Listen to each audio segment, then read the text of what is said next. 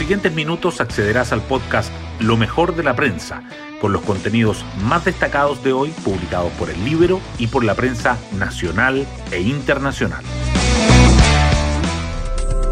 Buenos días, soy Magdalena Olea y les contamos que hoy jueves comienza abril, el mes en que ocurriría la histórica elección de miembros de la Convención Constitucional, pero su traslado a mayo es ya un hecho inevitable.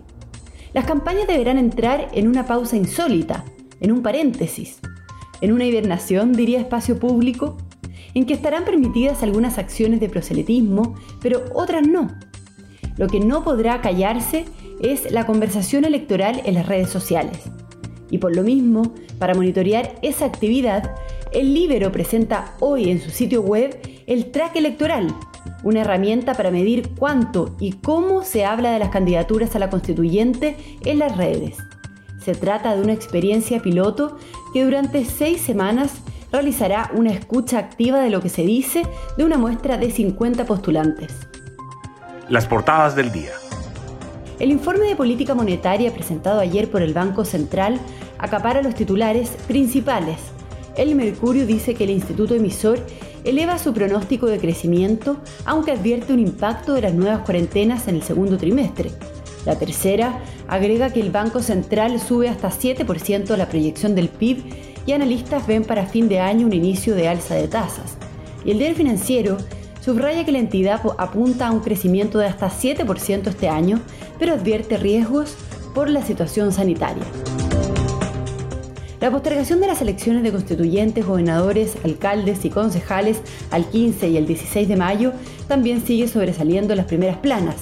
El Mercurio destaca que la Cámara aprueba aplazar los comicios y que el proyecto inicia su trámite en el Senado contra el tiempo, mientras que la tercera resalta lo que arriesga Piñera con la propuesta de postergar la votación de abril.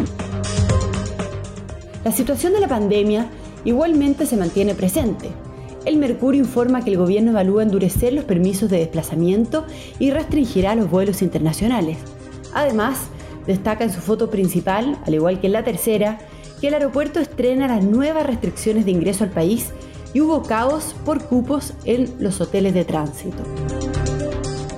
La situación del mercado laboral es el otro tema que los diarios coinciden. El Mercurio dice que el desempleo llega a 10,3% en diciembre y febrero y disminuyen el ritmo de creación de trabajos, mientras que la tercera subraya que los ocupados llegan a su nivel más alto desde el inicio de la pandemia. Temas del Libero. El Libero lanza hoy el track electoral. La editora Mariela Herrera nos explica en qué consiste este ejercicio. Hoy debuta en el Libero la nueva herramienta Track Electoral, una escucha activa de redes sociales, de Facebook y Twitter, donde monitoreamos todo lo que se conversa sobre los candidatos a la convención y cómo afecta su reputación.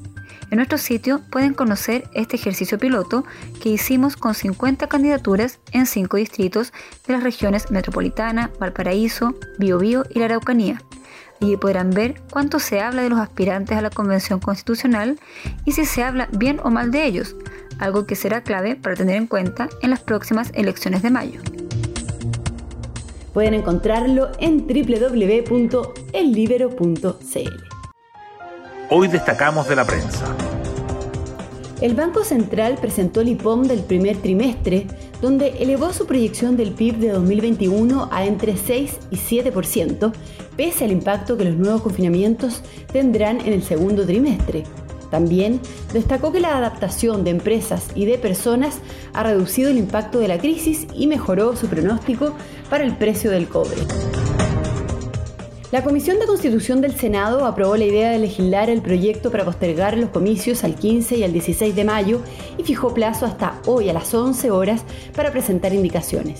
En la Cámara se visó la suspensión de la campaña electoral, que se retomaría el 29 de abril, y el cambio de las primarias presidenciales al 18 de julio.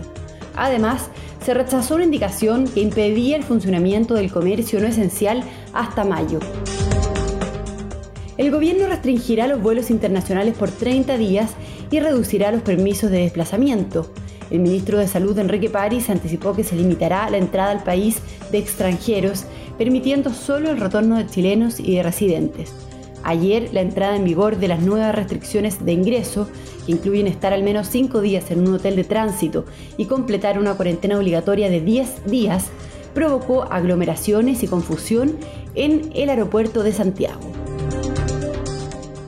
El Instituto Nacional de Estadísticas reportó que la tasa de desempleo del trimestre móvil diciembre-febrero se ubicó en 10,3%, una décima más que en el periodo anterior y completó 10 meses seguidos en dos dígitos.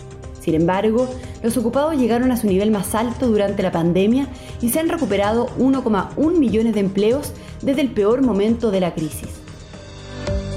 Y nos vamos con el postre del día. La periodista Pía Orellana nos trae los imperdibles para este fin de semana largo. La música suele ser una buena compañía en estos días de recogimiento para los católicos.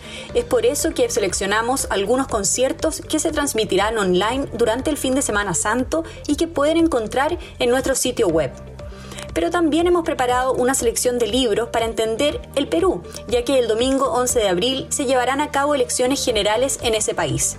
Fue por eso que le pedimos al ex embajador José Rodríguez Elizondo que nos recomendara buenos títulos y él eligió seis para todos los que quieran adentrarse en la política peruana.